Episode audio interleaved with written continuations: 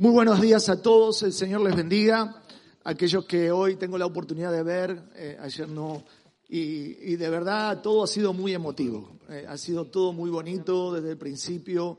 Y como dije ayer, qué lindo es cumplir años, ¿verdad? Eh, a mí me gusta, a otros dicen que los años se pasan y este, nos vamos volviendo viejos, entonces no queremos cumplir más años. Otros ya no se acuerdan cuánto cumplen, siempre cumplen lo mismo. Pero no era que el año pasado cumpliste, no, no, sigo cumpliendo lo mismo. Yo conocí a mi suegra con 38 años y se murió con 38 años. Nunca me dijo cuánto tenía.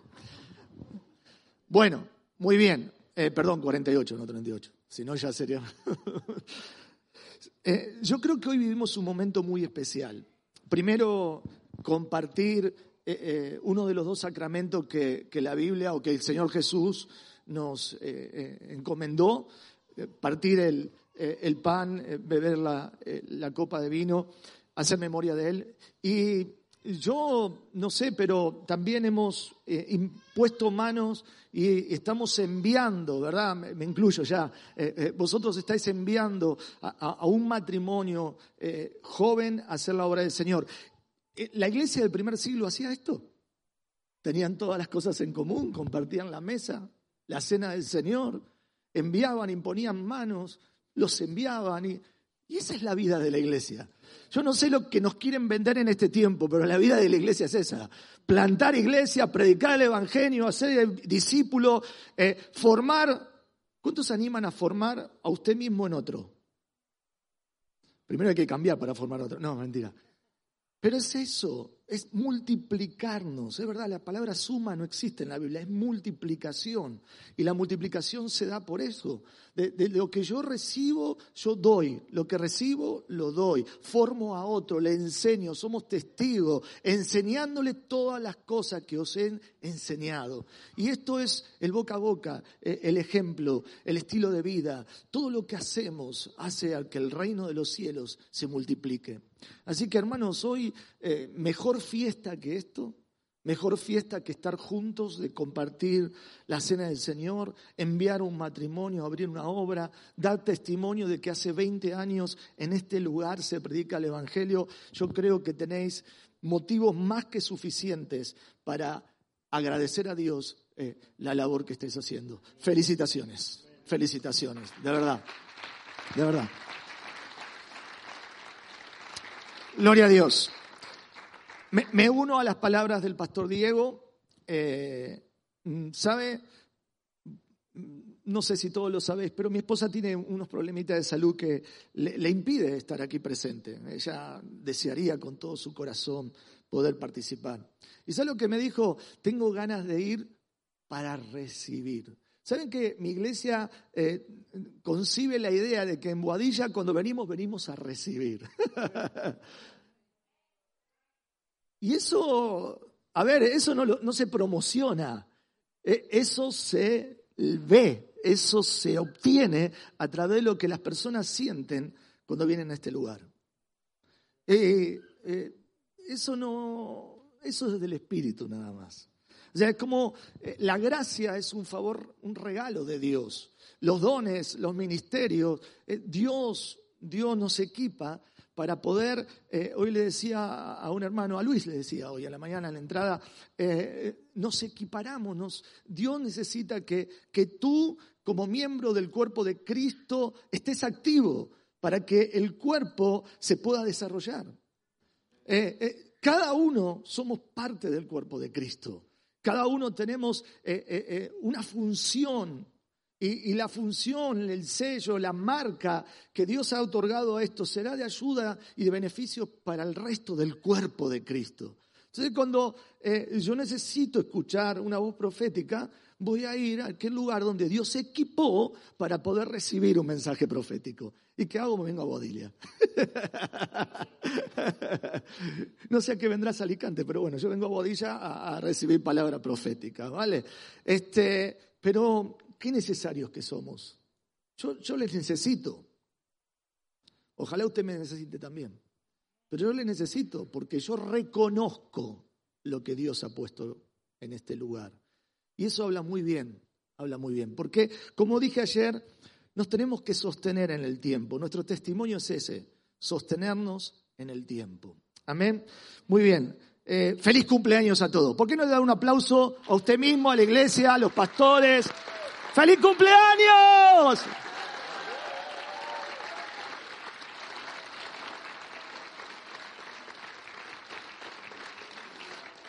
Aquí falta algo, yo no sé. ¿Qué falta? La tarta. Ah, la tienen. Ah, la tarta nunca tiene que faltar. Nunca tiene que faltar la tarta.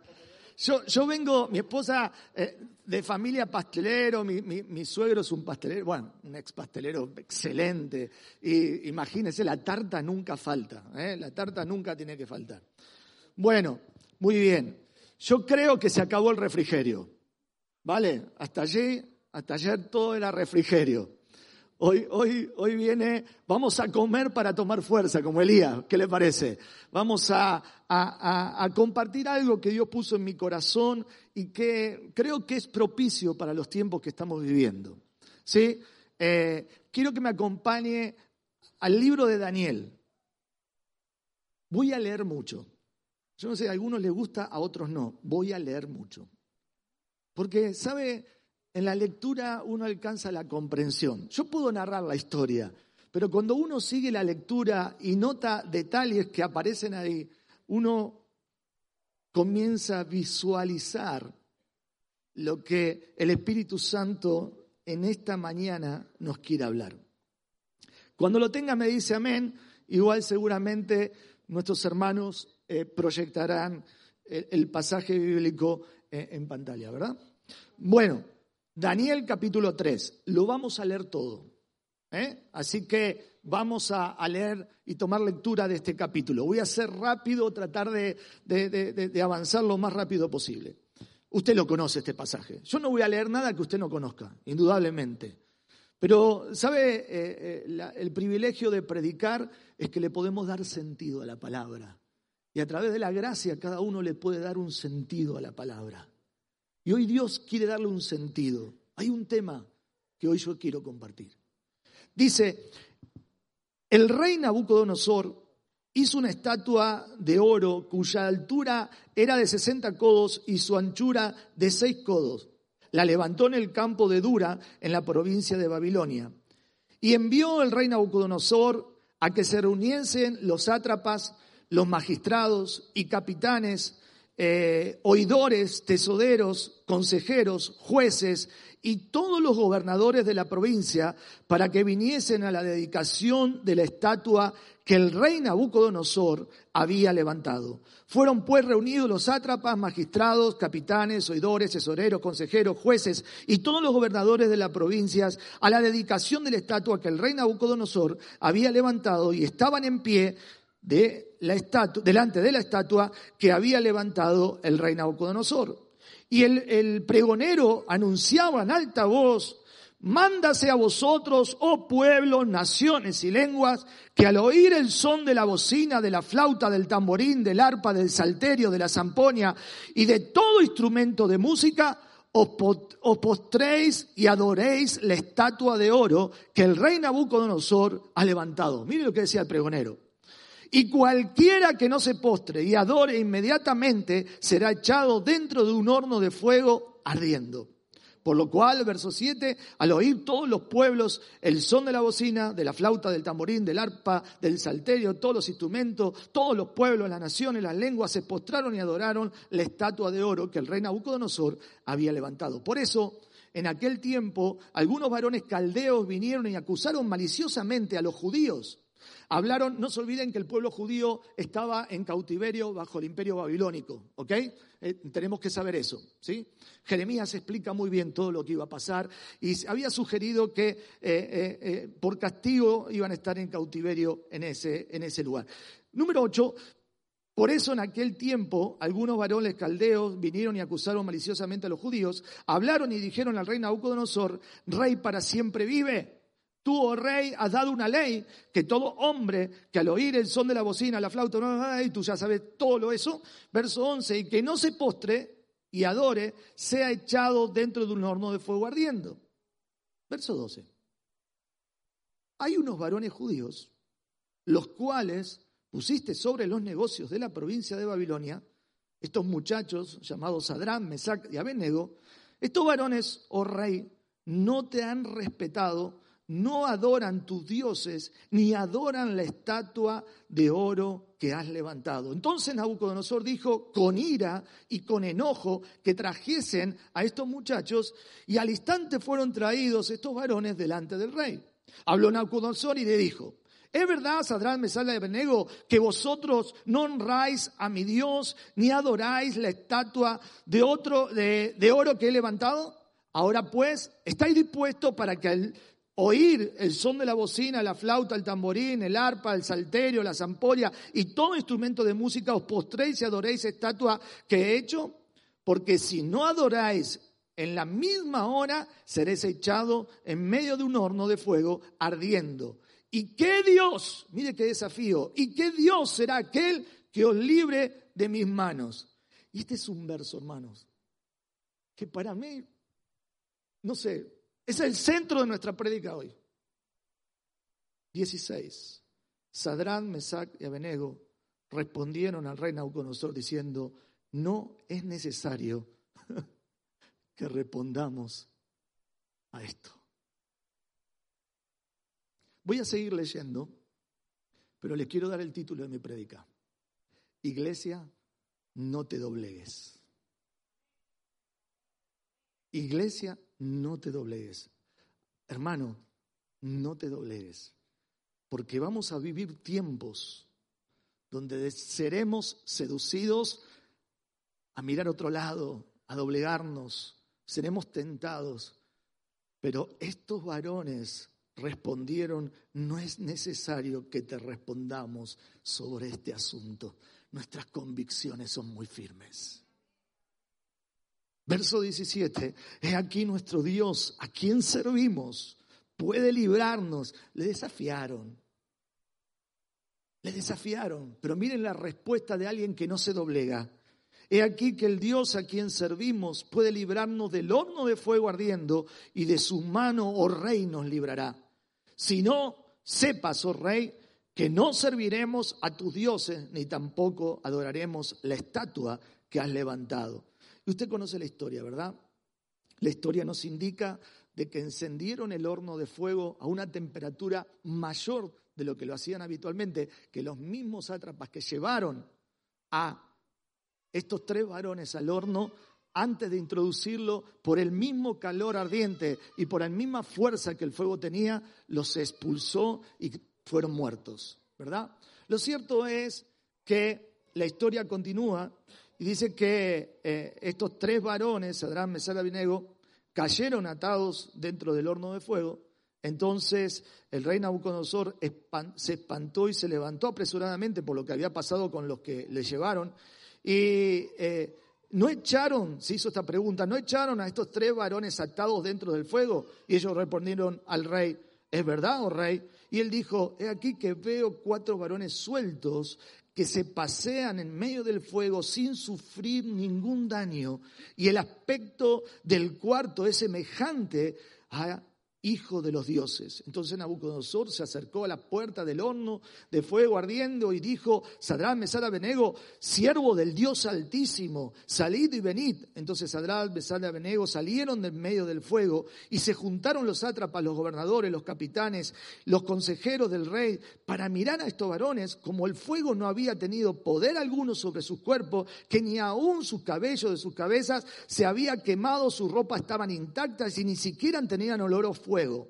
Entonces Nabucodonosor dijo, escuche bien, bendito sea el Dios de ellos, de Sadrad, Mesad y Abednego, que envió a su ángel y libró a sus siervos que confiaron en él y que no cumplieron el edicto del rey y entregaron sus cuerpos antes que servir y adorar a otro Dios que a su Dios. Por tanto, decreto que todo pueblo, nación o lengua que dijere blasfemia contra el Dios de Sadrán, Mesal y Abenego, sea descuartizado y su casa convertida en muladar, por cuanto no hay Dios, no hay Dios que pueda liberar como este. Entonces el rey engrandeció a Sadrán, Mesal y Abenego en la provincia de Babilonia.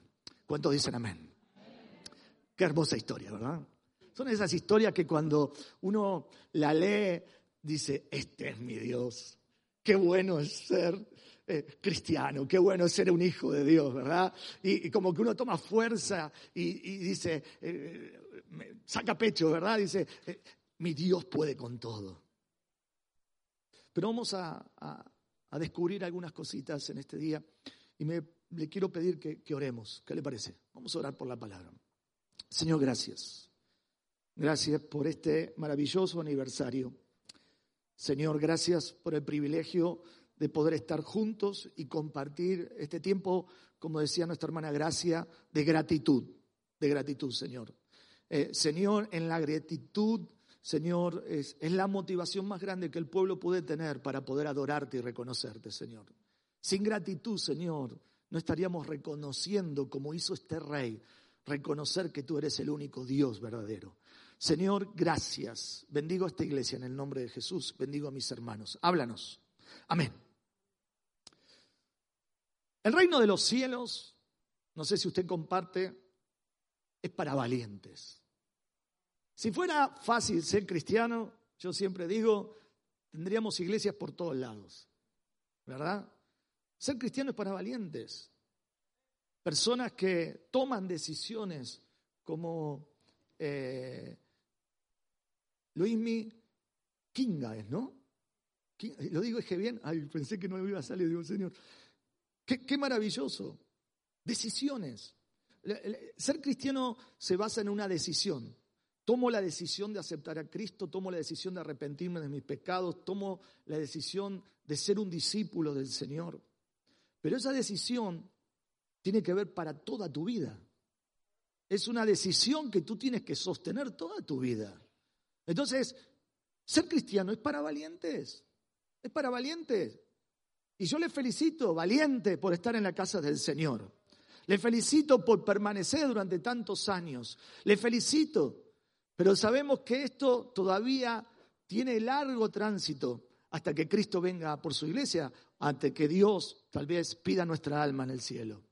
Entonces, tenemos que sostener nuestra valentía, nuestro esfuerzo por eh, eh, cumplir moralmente los preceptos del Señor, ser obediente a su palabra, ¿verdad? Que eso es lo que en definitiva, como decíamos ayer, eh, eh, hará que Dios bendiga a su pueblo, hará que Dios esté con los justos, como lo estuvo con estos tres muchachos. Estos tres muchachos tenían muy claro eh, quiénes eran. Entonces, doblegar es hacer desistir a alguien de una opinión, de un propósito, obligarle a aceptar otras cosas, a ceder ante la dificultad. Entonces estamos expuestos, continuamente estamos ante dificultades, continuamente estamos tentados a hacer cosas que tal vez eh, eh, por hacerlas sería fácil lograrlas, pero que Dios no quiere que las hagamos. Somos tentados a que los caminos sean acortados, porque no queremos transitar el camino que nos toca transitar. Los valientes saben que en la vida hay momentos buenos y hay momentos malos. Como la iglesia, ¿verdad? Cuántos testimonios. Yo no, dejé de escuchar continuamente que mientras alababan al Señor nuestros hermanos, los pastores decían, hemos vivido momentos buenos y momentos malos, pero solo resisten los valientes. Solo resisten aquellos que tienen decisiones firmes, convicciones firmes en su corazón. Yo quiero contar un poquito la historia de estos tres muchachos y también la historia de Daniel. Daniel eh, toma protagonismo cuando eh, revela un sueño a Nabucodonosor. Y a través de esa revelación, de ese sueño, eh, Daniel adquiere el favor del rey. Y el rey lo va a poner en el verso 48 del verso 2, dice, entonces el rey engrandeció a Daniel y le dio muchos honores y grandes dones y le hizo gobernador de toda la provincia de Babilonia, la provincia de Babilonia. Estamos hablando del imperio babilónico, el imperio más fuerte de ese tiempo. Dios, este joven judío, halló gracias porque la gracia solo la puede poner Dios. Y esa gracia le abrió la puerta a ser gobernador de la provincia de Babilonia casi digo la provincia de Buenos Aires, me agarró como una, provincia de Babilonia. Y Daniel, solícito del rey, obtuvo que pusiera sobre los negocios de la provincia de Babilonia a sus amigos. Enchufó a Sadrat, Mesac y Abenego. Usted recuerde la historia. Estos jóvenes fueron escogidos y fueron preparados durante un tiempo. Y Daniel, junto con ellos, propuso en su corazón no contaminarse con la comida del rey. No bebieron vino y ellos se guardaron conforme al mandato de Dios. Ellos se conservaron a esa convicción firme de que pertenecían a un pueblo escogido, a un pueblo que servía al Dios Santo a pesar de que estaban en cautiverio. Eso les hizo tener firmeza en sus convicciones. Estaban en cautiverio, pero eran convencidos o estaban convencidos de quiénes eran. Y eso es lo más importante, por eso la valentía viene por eso. Valiente es aquel que tiene claro quién es y que es capaz de morir por sus convicciones, aún a ir a un horno de fuego. No es necesario que te digamos o que te contestemos acerca de este asunto. Tú ya sabes que somos cristianos. Tú ya sabes en quién creemos. Tú ya sabes quién es el que nos sostiene, a quién le pertenecemos. Y no va a haber otra cosa que nos haga desistir. Recuerda el título de esta predica, no te doblegues. Yo he tomado varios puntos que yo quiero desarrollar. Y tomando y partiendo de este pasaje bíblico, el primer punto es, tú eres diferente no adores lo que otros adoran. No doblegarse significa no ceder ante el conflicto. ¿Cuántos vivimos a diario conflictos? De repente, eh, una situación económica, una gravedad económica, una gravedad de salud, una gravedad de una pérdida de ser querido, una gravedad de un incidente, de algo imprevisto, algo que no esperábamos, conflictos, situaciones familiares, cosas que nos suceden que nos llevan a muchas veces en la tentación a ver hacia otros lugares, tratar de buscar otros recursos. Pero quiero decirte en esta mañana, el Dios que te ha sostenido hasta hoy te seguirá sosteniendo. Y si algo debemos hacer es confiar en Dios a pesar del conflicto. El único Dios digno de ser adorado es nuestro Dios verdadero y a Jesucristo nuestro Señor. Tú eres diferente. Sadrán, Mesaya y eran diferentes, indudablemente. Destacaban porque no se doblegaron. Nabucodonosor hizo una gran estatua de oro donde obligaban al sonar los instrumentos a que toda puebla, lengua, nación se postre delante de esa estatua. Y estos tres estaban ahí inmutados, sin moverse, sin hacer nada. Qué interesante, ¿verdad? El cristiano que Mucha gente adora el dinero, adora sus cuerpos, adoran cuántas cosas. ¿eh? Le rinden culto, no nos damos cuenta, pero rendimos culto a muchas cosas. Pero estos muchachos no se doblegaron, estos muchachos se sostenieron. Aleluya. El verso 16 dice, no es necesario que te respondamos sobre este asunto. Hay que mantenerse firme en las convicciones. Ellos habían tomado la decisión desde el principio. Y a veces a veces el cristiano tiene la mala costumbre de tomar la decisión tarde, después de haber caído, después de haber cedido, después de que se dio cuenta de que hizo mal las cosas. Un cristiano valiente, un cristiano que tiene, tiene raíces, un cristiano que lleva una vida espiritual, no se doblegará ante nada. Vuelvo y repito, es para valientes. El reino de los cielos es para valientes. ¿Cuántos valientes hay aquí? ¿Cómo? Sí, bueno, valiente, valentito. Valentines, ¿no?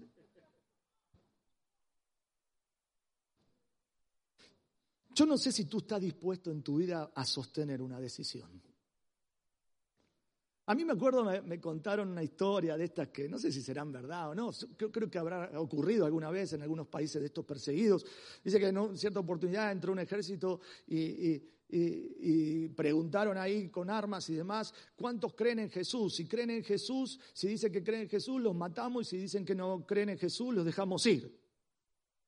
Y dice que eh, muchas personas eh, se levantaron y se fueron y quedaron tres o cuatro dentro de la iglesia. Entonces, dispuestos a morir.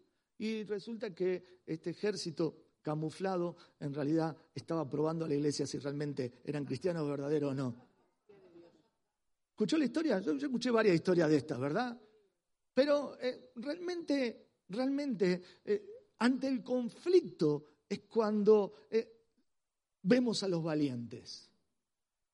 Hoy vivimos, el mundo vive un conflicto.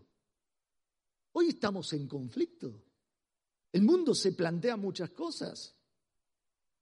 La iglesia hasta incluso se está planteando cosas. Pero nosotros somos la iglesia del Señor. Somos los valientes, el ejército del Dios viviente.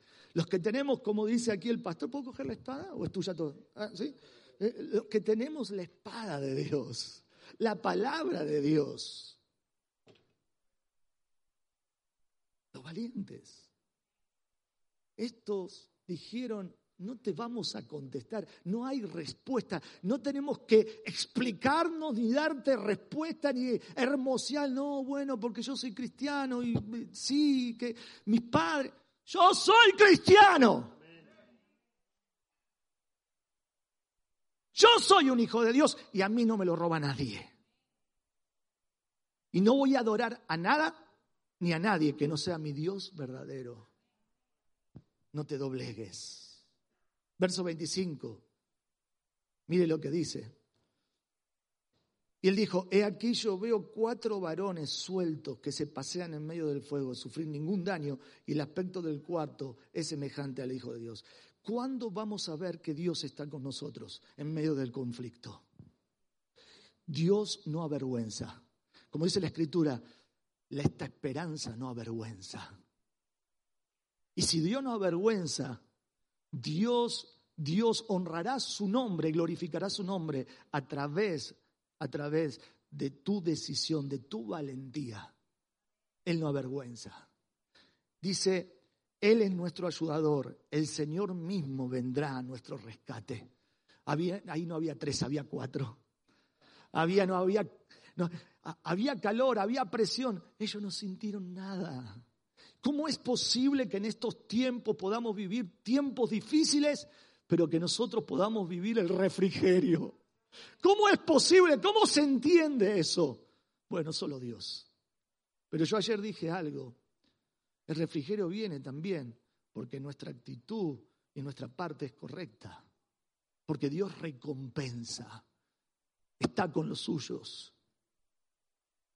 Las vacaciones es el mérito al esfuerzo de todo el año. El refrigerio es la recompensa de tu esfuerzo, de tu valentía, de levantarte cada día aunque no tengas fuerzas y no te doblegas delante del conflicto ni de la situación, porque Dios es tu Dios y tú confías en Dios y sabes que Dios estará contigo a pesar de lo que suceda a tu alrededor. ¿Cuántos dicen amén? Veinte años no son pocos. Si el ángel del Señor no estaría con vosotros, no hubiéramos podido ver milagros, portentos y maravillas. Aleluya. Y en medio de tu problemática, aunque a veces tendemos, como decíamos ayer, a pobrecito yo, Dios siempre será glorificado. Porque habrá alguien que diga, dirá, Dios me libró de este conflicto, Dios me libró de un horno de fuego. El que va a ser avergonzado será tu enemigo. Y tendrá que terminar de decir, el Dios verdadero es tu Dios. Y a Él voy a servir. Mire, Daniel cuando le revela este sueño a le, le da a entender cuán grande es el reino, pero le aclara algo, este reino no es tuyo, este reino es del cielo. Es Dios que te ha escogido, aunque no eres pueblo de Dios, para hacer su obra en este tiempo y aún para tratar a mi pueblo que va a estar en cautiverio. Él gobierna sobre las naciones de la tierra. Él es soberano. Él tiene el control de las naciones y todo lo que acontezca hará que tú y yo podamos vivir seguros. Aleluya. Número dos, vaya conmigo al libro de Daniel, capítulo 6. Mientras lo está buscando, yo le quiero contar qué pasó entre el capítulo 3 y el capítulo 6. Nabucodonosor, en su soberbia, en su orgullo, paseando por el palacio, empezó a mirar todo lo que era su reinado y le empezó a quitar mérito a lo que Dios le había otorgado. Y Dios ya le había advertido a través de un sueño que eso no era así. Sin embargo, él hizo honor a que por sus méritos, por su fuerza, tenía lo que tenía. Y Dios ejecutó su juicio. Dios siempre ejecuta sus juicios. Y, por supuesto, este hombre termina eh, junto con las bestias del campo eh, en una locura. Y la historia termina que él vuelve en sí y tiene que reconocer que el único Dios verdadero, que el único juez justo, que el único que gobierna sobre esta tierra es Dios. Es Dios y no hay otro Dios. Nabucodonosor, a través de su locura, toma el reinado su hijo, Belsasar, y Belsasar, teniendo testimonio de lo que había hecho su padre Nabucodonosor, tomó de las copas, tenía fiesta, convivía y hacía honor a todas las riquezas y su reinado, no entendiendo de que Dios, Dios era el que estaba permitiendo todas esas cosas. Y recordando que un judío que había venido del cautiverio y que había servido a Nabucodonosor, la reina le dice, ¿por qué no lo traes? Porque en medio de estar bebiendo vino, de estar con sus concubinas y demás, ven unos dedos que escriben en una pared ciertas cosas. Y el hombre quedó. Hoy leía la historia, dice que las, las, piernas le temblaban y chocaban eh, rodilla con rodilla. Miren qué detalles que da la Biblia, ¿verdad? Eso da, eh, eh, muestra eh, de alguna manera el estado de conmoción que... Hola hermana, no te había conocido, ¿cómo estás? de conmoción, de conmoción que tenía este rey Belsasar.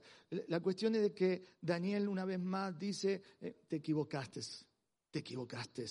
Dice, si no, le dice que contra el Señor de los cielos te has ensoberbecido e hiciste traer delante de ti los vasos de, tu, su casa y tú y tus grandes y tus mujeres, tus concubinas, bebiste vino de ellos y además esto, diste alabanza a dioses de plata, de oro, de bronce, de hierro, de madera, de piedra, que ni ven, ni oyen, ni saben, y al Dios en cuya mano está tu vida y cuyos son todos sus caminos, nunca honraste. ¿Quiénes van a estar en el cielo? Pregunto yo. Los que reconocieron a Dios. Los que durante toda su vida dependieron de Él. Los que durante toda su vida se sostenieron en Él, confiaron en Él, fueron valientes. El segundo punto es la gracia que está en ti. Levantará enemigos alrededor de tu vida. No te doblegues, la gracia que está en ti levantará enemigos alrededor de tu vida. ¿Sabe que la gracia produce celos? ¿Produce envidia? ¿Sabe que al enemigo le molesta que tú seas usado? ¿Sabe que el enemigo sabe que tú, tú tienes algo de Dios que si lo ejecutas será de bendición para muchos? Pero habrá enemigos habrá enemigos. Y lamentablemente, ¿cómo era lo que dijo Dios? Eh, eh, enemigos que, ¿cómo? Fuego amigo. Madre mía, con eso de fuego amigo me quedó muy grabado. Fuego, fuego amigo. Vale, entonces pasa todo esto y, muere Belsasar y aparece eh, el rey Darío de Media, que, tomó el reino. Y, este hombre se encariñó con Daniel se encariñó. Y, encontramos en el capítulo 6, dice, eh, pareció bien a Darío eh, constituir sobre el reino 120 sátrapas que, que gobernasen en todo el reino, y sobre ellos tres gobernadores, de los cuales Daniel era uno, a quienes estos sátrapas diesen cuenta para que el reino fuese perjudicado. Pero Daniel mismo, eso es tener gracia. ¿qué tiene? Era superior a los sátrapas y gobernadores porque había en él un espíritu superior y el rey pensó en ponerlo sobre todo el reino. Dios es el que exalta. Quiero que te sientas importante hoy. ¿No, ¿Te animas a hacer así? No sé cómo se hacía antes. Quiero que te sientas importante. Tú tienes un espíritu superior. Tú no eres igual que el mundo. Tal vez no somos nadie y hablamos con personas y le caemos en gracia y no dan cosas que a otros les cuesta años lograrlas. Tal vez vas caminando y donde para muchos las puertas están cerradas, a ti se te abren. Porque la gracia, el espíritu superior que mora en nosotros, algo que Dios ha decidido investir a su pueblo, es el que produce produce que muchos te envidien. Que, muchos digan, ¿por qué este que, que, recién entra a trabajar eh, tiene mayores privilegios que yo que hace mil años que estoy currando y que soy leal y que soy puntual? Y pero a eso le pasan las cosas de los hijos de Dios. A eso le pasa a aquellos que tienen espíritu superior. Eh, la gracia provoca eso la hermosura de Dios sobre nuestras vidas, la unción, característica de aquellos que son valientes, pero que en lo oculto buscan a su Dios verdadero, le honran, son sinceros y mantienen esa convicción firme que no importa lo que estemos viviendo, Dios está con nosotros. La historia es larga. El tema es que estos sátrapas, estos gobernadores sintieron envidia. Entonces dijeron en el versículo 5, aquellos hombres, no hallaremos contra este Daniel ocasión alguna para acusarle si no lo hallamos contra él en relación con la ley de su Dios. Diga conmigo testimonio. Una iglesia que tiene testimonio tiene autoridad. Una persona que tiene testimonio tiene autoridad. Entonces, estos que tenían envidia, dice, ¿cómo los podemos atacar? ¿Qué podemos hacer para cargarnos a Daniel? Busquemos algo con la iglesia. Bueno, estamos en plena pandemia, no hay que congregarse y estos se congregan igual y alaban a Dios. Bueno, este cristiano este, no lo podemos tomar eh, eh, en este puesto porque esas cosas ocultas que hay que hacer en la economía, este no las va a hacer. Testimonio. Testimonio da autoridad, pero la gente sabe que contigo no se puede meter. Y la única manera es hacer colar y hacerle creer a otros que lo que nosotros creemos no es verdadero, no es bueno, porque esto es perjudicial para el resto. Satanás no quiere que la iglesia sea santa. Satanás no quiere que los hijos de Dios mantengan esa integridad en medio de este mundo, porque esa es la capacidad que la iglesia tiene para abrir puertas donde no las hay. La autoridad testimonial es la que nos da poder para que los demonios se sujeten en el nombre de Cristo. La capacidad testimonial que, que obtenemos a través de nuestra vida en santidad es lo que nos permite tener autoridad sobre las situaciones, de poder decirle a la enfermedad que se sane, de poder exhortar, corregir, porque nuestro testimonio habla. Y hay gente que cruje sus dientes cuando tú hablas porque la gracia está sobre ti. A la gente, como bien escuchábamos ayer, y el pastor Roberto lo decía, no le gusta oír lo que tiene que oír. Y se tiene que meter contigo. Será ámbito de burla, será ámbito de muchas cosas. Entonces hacen un decreto y le dicen al rey, conforme al decreto de Medo y de Persia, que, que, que cuando eh, alguien adorara a otro Dios que no fueran los dioses de ellos, eh, tenía, tenía que ir al foso de los leones. Ahora, ¿qué hizo Daniel? Estamos hablando de que no te doblegues, no te doblegues. Y Daniel no era un rebelde, porque acá podemos ver un Daniel rebelde. Yo qué bueno, sí, rebelde. Provocador también. Me encanta. Abrió su ventana. Y si leemos la historia, esa ventana apuntaba al oriente, al lugar donde estaba su tierra, donde habían sido traídos, y él oraba tres veces al día. Sacaron el iPhone, le sacaron la foto y se la llevaron al rey. Dice, mira, mira, mira Danielito lo que hace. Y tú no has firmado y dice que, que, que este rey de Persa, Darío, le caía bien y, trató de convencer a los sátrapas, a los gobernadores, que, que no hicieran nada con él, porque era una persona buena. Dice, pero tú firmaste el decreto, tú lo has firmado, lo tienes que cumplir. La presión, la presión, la presión. Sin embargo, Daniel, Daniel, yo dije que la fuerza de tu integridad obligará a tus enemigos a hacer estrategias para tu destrucción. Aun cuando sintamos de que estamos haciendo las cosas bien. ¿Nunca te has preguntado, Roberto, si yo hago bien las cosas, ¿por qué me pasa esto? ¿No, te has preguntado? ¿No se han preguntado? Si yo hago correctamente las cosas, ¿por qué la gente se levanta?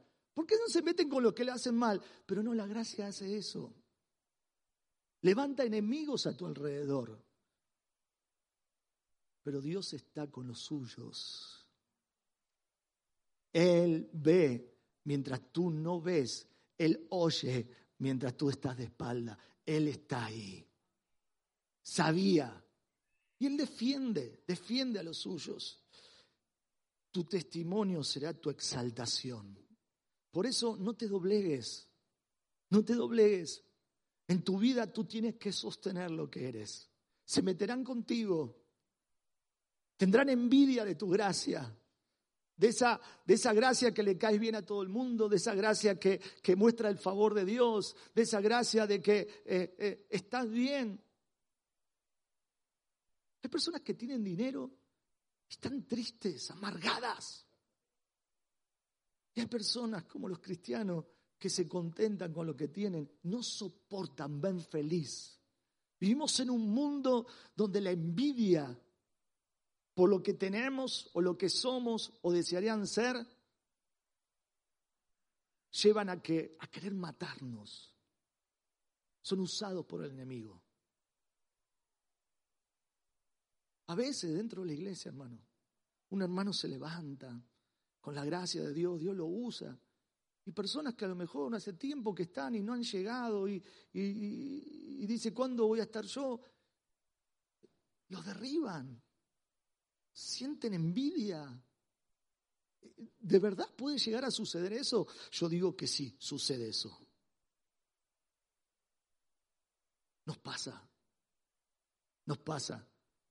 Nos pasa de que en vez de tomar el favor, la gracia que esa persona tiene, nos agarra envidia queremos tener lo que ellos tienen. Pero yo quiero decirte, somos personales y cada uno de nosotros tenemos la gracia que Dios nos ha regalado.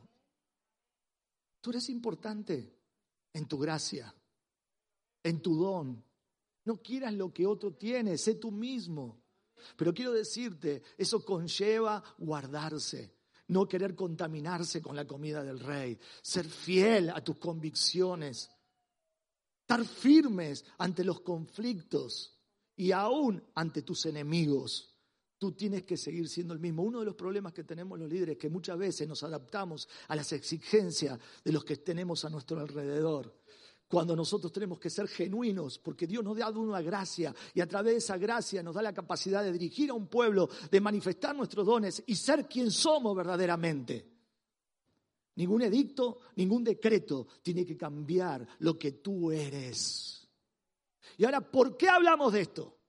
¿Por qué hablamos de esto? Estamos de aniversario, porque Dios necesita una iglesia firme, que no se doblegue ante nada ni nadie. Dios necesita en este tiempo posesionarse a través de su pueblo para hacer su obra en medio de las naciones de la tierra, porque vienen tiempos dificultosos. Pero nosotros no somos movidos por los tiempos ni por las circunstancias. Nosotros nos movemos por la convicción firme que es Dios el dueño de los tiempos y si es Dios quien mueve a su iglesia a través del poder de la gracia y del Espíritu Santo sobre nosotros. Somos de aquellos que somos guiados por el Espíritu. Y aquí se enseña muy bien estas cosas. Aleluya.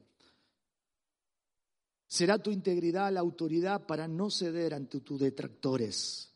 El verso 25 y 28 nos habla de la historia de que una vez más, dentro del foso de los leones, Daniel jugó con el león, compartieron, tuvieron una charla y no pasó nada.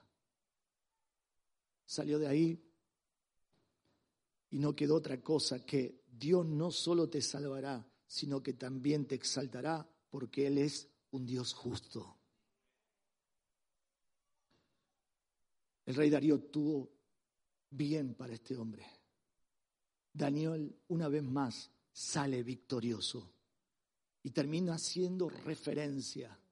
Termina siendo un hombre poderoso en medio del cautiverio, en medio del dolor, en medio de, un lugar donde el pueblo de Israel se resistía.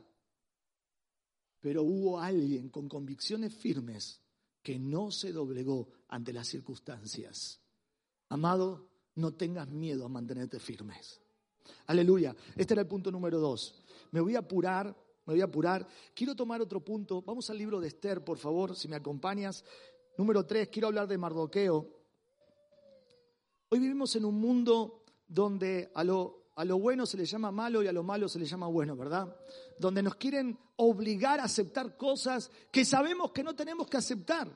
Pero parece ser que nos estamos acostumbrando a, aceptarlas, adaptarnos a esas cosas, ¿verdad? Ahora, miren qué interesante es este pasaje bíblico. Capítulo 3.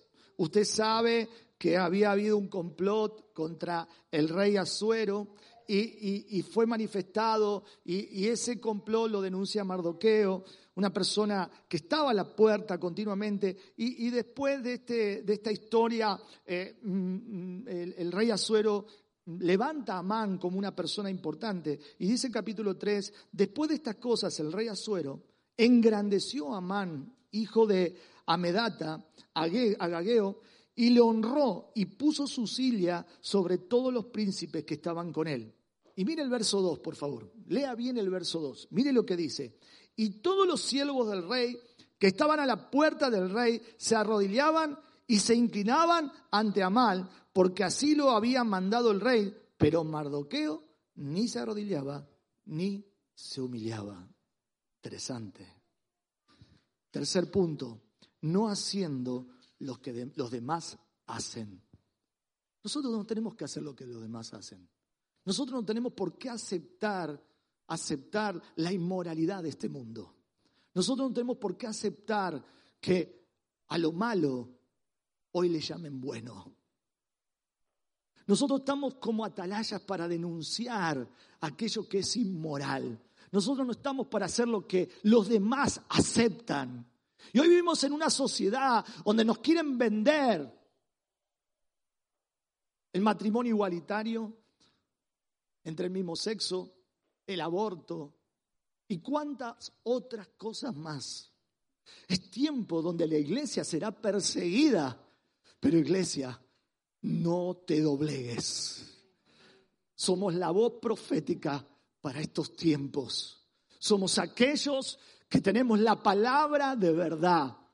Y aunque vivimos en un mundo moderno y en un mundo donde incluso la iglesia se está adaptando y aceptando ciertas cosas, no te doblegues, no te doblegues, porque cielo y tierra pasarán, pero su palabra va a permanecer. Y es la palabra de Dios la que juzgará a este mundo. Es la palabra profética, lo que tú has recibido, lo que tú sabes que es verdad, lo que te juzgará. Y somos nosotros los que no debemos doblegarnos a este mundo. Él no se inclinó ni se humilló. Que todos los demás lo hagan, yo no lo hago. Yo no lo hago. Y sabemos la historia Mardoqueo salió victorioso y Dios terminó exaltado. No cedemos a lo que el mundo llama bueno siendo malo, ni a lo que es mal, bueno siendo malo. Lo que para los demás es normal, lógico y no ven nada malo en lo que hace, nosotros tenemos que ser fieles a nuestra esencia. ¿Cuál es tu esencia? Tenemos que ser fieles a nuestra esencia. Llevamos una marca, llevamos un sello, la zarra del Espíritu las que nos identifica desde la eternidad como hijos de Dios que caminan en esta tierra. ¿Cuántos dicen amén? Cuatro. Y me uno un poquito a la temática de Pastor Diego ayer. Lucas capítulo 4, versos 5 al 8, al 8. Ya estoy terminando, mi amado. Estoy intentando apurarme para que podáis continuar con el programa. Lucas 4 del 5 a 8. Me encanta este pasaje. Una vez que el Señor Jesús fue bautizado por Juan el Bautista, dice que por el Espíritu Santo fue llevado al desierto. ¿Se acuerdan de ese pasaje, verdad? Y después de haber orado, eh, perdón, ayunado 40 días y 40 noches, ¿quién apareció? Satanás. Apareció Satanás. lo interesante es que Jesús no fue por moto propio, fue llevado por el Espíritu Santo. Eh, y, Satanás no va a estorbar lo que sabe que Dios no te mandó a hacer. Satanás te va a estorbar cuando sabes que estás haciendo lo que Dios te envió a hacer. Ahí es donde Satanás te va a molestar. Y apareció. ¿Apareció para qué? Para tentar. el punto cuatro es resistiendo al diablo. Resistiendo al diablo. Aleluya. Leemos el pasaje del 5 al 8 y le llevó el diablo a un alto monte y le mostró en un momento todos los reinos de la tierra. Y le dijo el diablo, a ti te daré todas esta potestad y la gloria de ellos, porque a mí me ha sido entregada y a quien quiero la doy. Si tú postrado me adorares, todo serán tuyos. Verso 8, respondió Jesús y le dijo, vete de mí, Satanás, porque escrito está, al Señor tu Dios adorarás y a Él solo servirás. Vete de mí, Satanás. Vete de aquí. Cuando uno tiene convicciones firmes, no se doblega ante la tentación. No se doblega. ¿Sabes? Somos tentados continuamente a buscar atajos, a buscar caminos fáciles, a buscar placeres momentáneos, pasajeros, hacer cosas que creemos que tal vez nadie se dará cuenta. Somos tentados, somos tentados. Y, el pastor Diego nos hablaba de que estamos viviendo tiempos de mucha opresión. Seremos tentados a abandonar, seremos tentados a aflojar, seremos tentados a doblegados. Pero el Señor Jesús nos mostró cuál es el camino. La autoridad está sobre nosotros. Vete de aquí, Satanás. Vete de aquí, Satanás.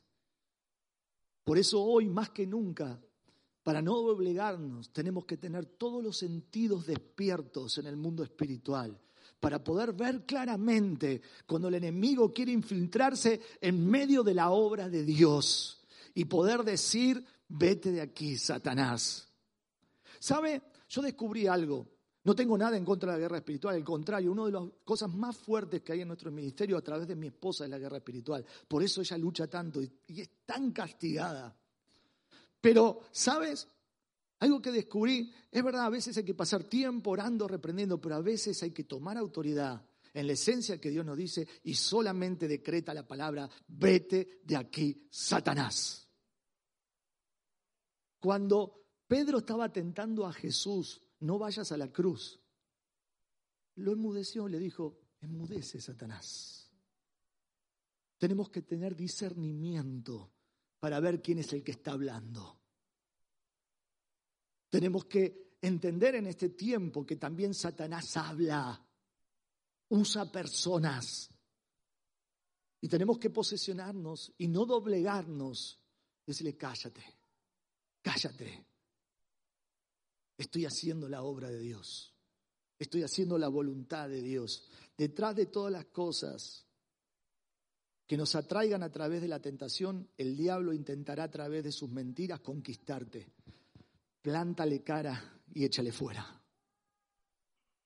No te doblegues.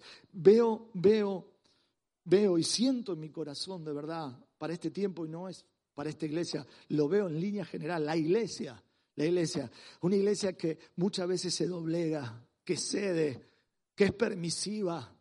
Tenemos que ser valientes, mis amados. Ustedes no tienen solamente 20 años por delante, tienen generaciones por delante. Y le tenemos que demostrar que la iglesia se sostiene a través de Dios. Y este mundo tratará, incluso Satanás, de convencernos de que habrá estrategias diferentes para los tiempos que vienen. Pero la única estrategia verdadera es servir a nuestro Dios en esa convicción firme de quién es Dios, de quién es su pueblo, quiénes somos nosotros y actuar a través de la gracia que Dios nos ha regalado. Yo siempre digo, y creo que lo he dicho varias veces en este lugar, el Evangelio es fácil, a veces lo complicamos nosotros. El Evangelio es orar, leer, ayunar, cuidar a tu hermano, amar a tu prójimo, hacer el bien predicar el Evangelio, formar discípulos, enviarlos, compartir los valores, los elementos que Dios nos ha regalado. Eso es la familia de la fe. Aquí es el lugar de nuestra contención, aquí es el lugar donde nos ayudamos mutuamente a no doblegarnos, a no decaer, a sostenernos. Ánimo iglesia, levántate, levanta, que mucho camino resta, que mucho camino queda por delante. Que nada, nada te doblegue. Que nada te doblegue. Pobre Pedro. Señor, yo voy a ir donde tú me digas, no te voy a abandonar. Pedro, ¿me vas a negar? Cuando el gallo canta, me vas a negar tres veces. Yo no, ¿cómo te voy a negar? Me vas a negar, Pedrito. Se doblegó, pobrecito. Yo creo que habrá sido un masazo cuando el Señor estaba ahí en la costa haciendo un asadito argentino. Ah, no, cocinando pescadito. Eh, eh, eh, aclaro. ¿Me amas, Pedro? Puñal.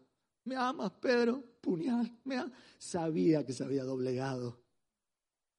Cuando, por eso yo te digo, a veces eh, tomamos iniciativa cuando sabemos que fallamos.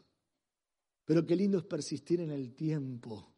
Qué lindo es sostenerte en el tiempo. Que tu juez justo, el Dios verdadero, es el que recompensa tu valentía, tu osadía, tu firmeza. Porque de eso se trata, hermanos. 20 años no son pocos. Es honra. Es, algo maravilloso, habla mucho. Sin embargo, tenemos a Esteban, que por predicar el Evangelio murió apedreado. Sin embargo, él no se doblegó. Abrió, vio sus ojos, vio los cielos abiertos, al Señor, a la diestra del Padre, intercediendo. Y dice, Perdónalos porque no saben lo que hacen, no entienden ni idea. Y en su convicción firme, fue un mártir por el reino. Yo no sé, pero hay lugares que mueren por predicar el Evangelio.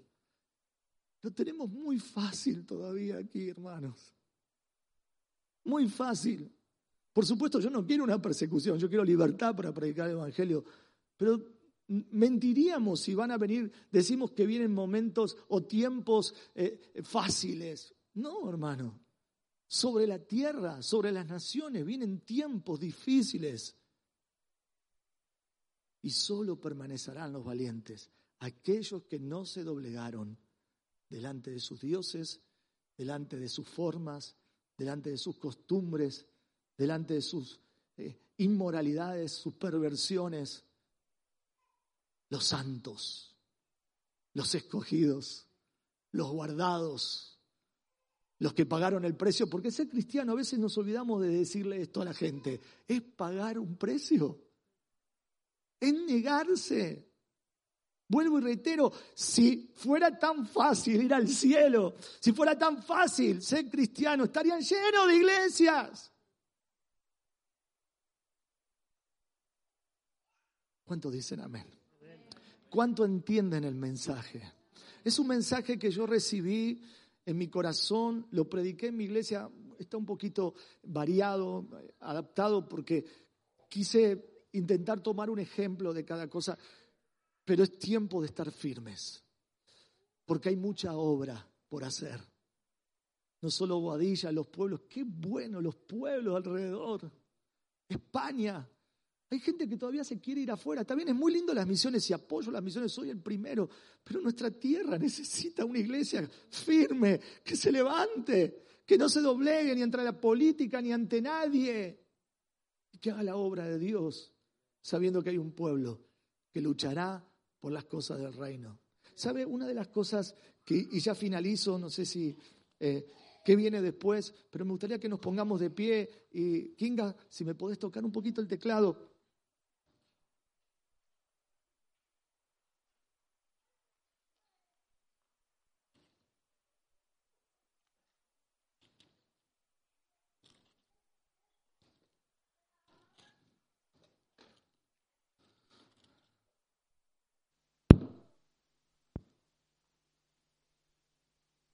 Me quebranta leerlo nada más, de verdad.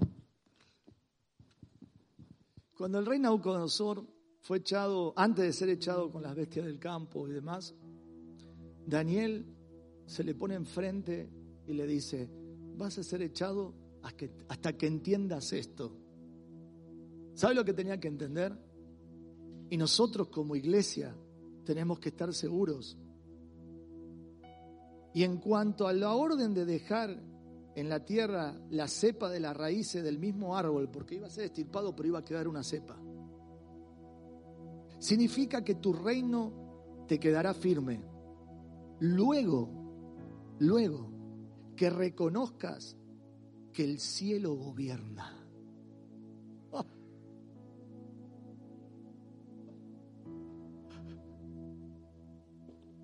Que el cielo gobierna.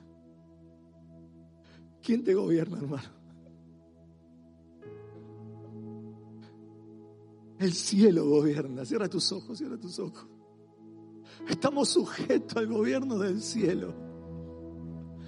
Eh,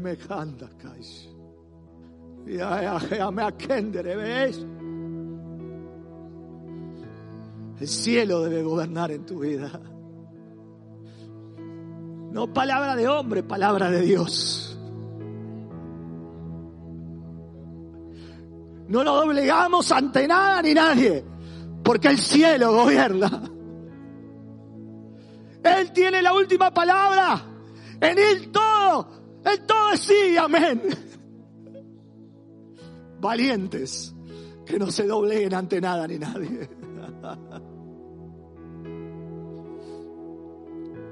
Gracias Dios, gracias. No te doblegues. Este es el mensaje que, hoy quiero compartirles. Tal vez tú dices, pero ¿en qué me voy a doblegar?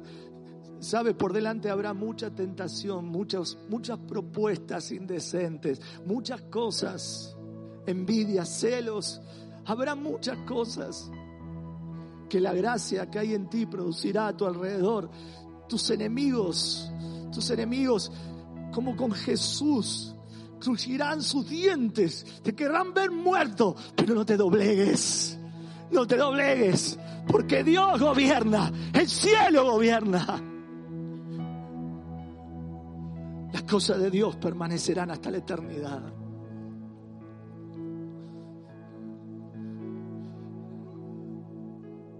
Gracias. Bendigo esta casa, Señor, por tu fidelidad, por tu justicia por lo que haces, porque no se han doblegado a pesar de las circunstancias, de los tiempos vividos, de la oposición, donde el mismo infierno y el diablo se ha levantado muchas veces. Tú has sido fiel, has sido justo, porque no hubo quien se incline ni se arrodille delante de nadie, porque tú eres juez Tú eres el Señor. Y la Biblia dice que toda rodilla se doblará y reconocerán que Él es el Señor. Él es el Señor que reina, que vive. El único Dios verdadero. El que es el sol de justicia. Él alumbrará nuestras vidas. Sí, estás haciendo bien, pero te hacen creer que lo estás haciendo mal. Mientras hagas la obra del reino, no te preocupes. Párate firme. Sostiénete. No te doblegues. Que nadie te haga desistir ni cambiar de opinión.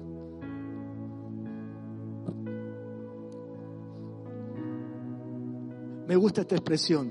Pastor, vamos bien. vamos bien, vamos bien. Vamos bien. Cuando los perros ladran es señal de que vamos bien. Cuando nos hablan mal, hablando mentiras de nosotros, vamos bien. Aunque parezca duele, pero vamos bien. Vamos bien. Porque a todos tal vez nos gustan que nos acaricien la espalda. Qué lindo, qué bueno que eres. Sin embargo, no nos doblegamos. Y a pesar de las circunstancias, vamos bien. Vamos bien. Yo quiero bendecirte con una oración. Eh, y me permite, como no puedo orar por ustedes, levanta tu mano y recibe esta bendición. El Dios de los cielos, el que reina por toda la eternidad, te bendiga, te fortalezca, te haga un guerrero valiente que en todo el camino que queda hasta que Él venga, puedas hacer la obra que Él te ha encomendado. Te bendigo. Hoy recibe la unción, la fortaleza, la guianza del Espíritu, la gracia y el favor de aquellos que están con Él y caminan con Él. Manantiales, te bendigo. Te bendigo en el nombre de Jesús. Pastores que no se han doblegado a pesar de las circunstancias, les bendigo les bendigo porque tu testimonio es de fortaleza para mi vida. En el nombre de Jesús. ¿Cuántos dicen amén? Bendigan el nombre del Señor. ¿Qué le parece?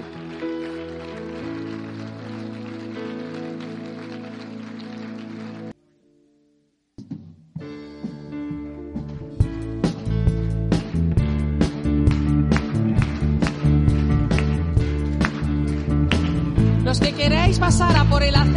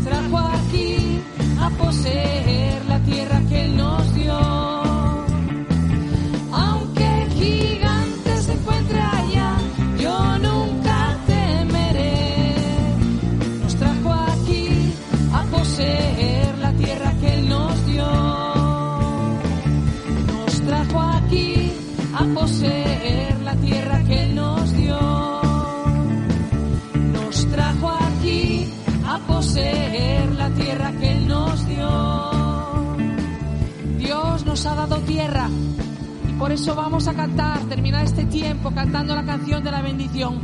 Dios es un Dios de generaciones. Cuenta contigo, con tus hijos, con los hijos de tus hijos. Iglesia, pongámonos en el disparadero para que Dios nos use a todos. A todos, a todos, no te quedes ahí. Lo decía el pastor Claudio, no te quedes ahí. A veces tu gracia va a provocar envidia, pero cuenta que la gracia de Dios está sobre ti y Él te va a dar fuerzas. Él nos ha guardado, nos ha bendecido, nos ha honrado 20 años y lo seguirá haciendo 20 años más. Amén.